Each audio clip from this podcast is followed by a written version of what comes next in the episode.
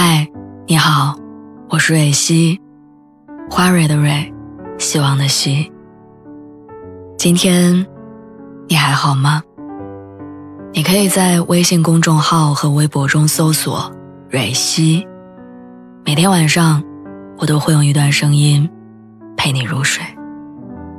听完今天的故事，祝你晚安，做个好梦。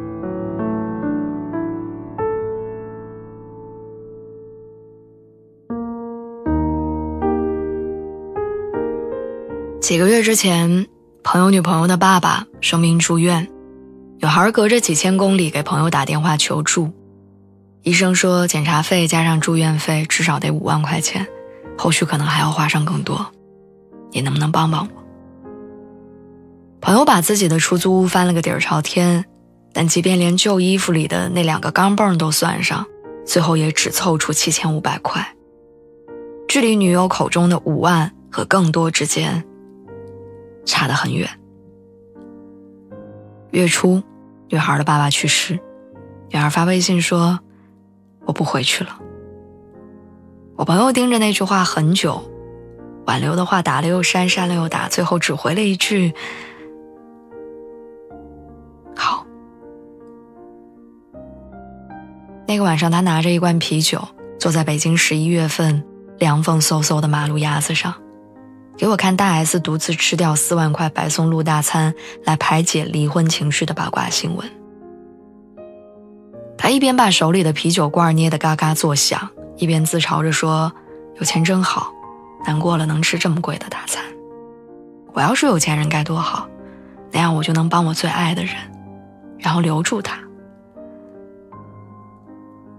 知乎上曾经有人问。你真的会想要嫁给那个只有九十九块钱，但是全部都会给你花的人吗？有个人回答说：“我会很爱他，我也会很感激他这么爱我，但我不能嫁给他。”倾其所有的爱情确实浪漫，但这份浪漫太脆弱，落到生活里，只是一粒沙子，扛不住任何风吹草动。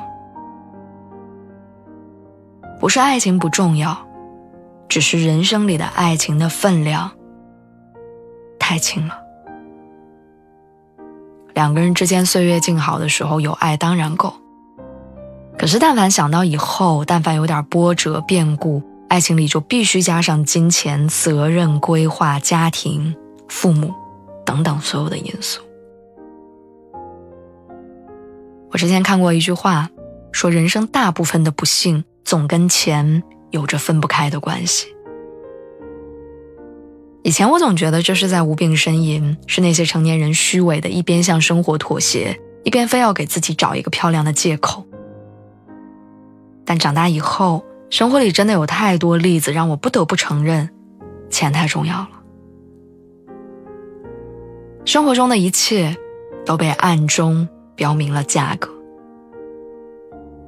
我曾经见过高档餐厅里的客人叫了一大桌子饭，却只吃了几口；也见过一个连手机支付都不太会用的妈妈，领着自己的小女儿在肯德基柜台前面站了好久，最终只舍得给孩子买了一个六块钱的甜筒。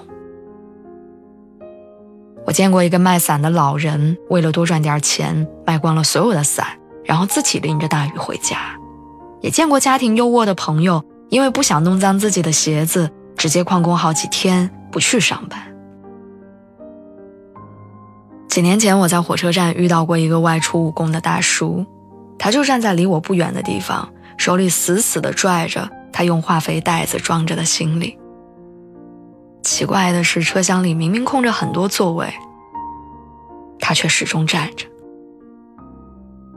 有好心人劝他坐下来歇歇，他只是摆着手拒绝，并不多说话。直到有人说了一句：“坐吧，空着的位置就是没人，坐了不收钱。”他才松口气，半信半疑地坐下。路上聊起天儿有人问他：“车厢这么空，你为啥买了个站票？”他不好意思地说：“第一次出门打工，还以为站票比坐票便宜。”我突然想起王思聪在微博上嘲笑这个时代竟然有人没坐过飞机。想起使用二十一块九毛九就能买到一百片散装卫生巾的网友说：“我有难处。”想起疫情刚开始的时候，有人不顾一切的哄抬物价，有人在垃圾桶里捡别人剩下的口罩，忍不住感叹：“人生真是没有公平可言。”《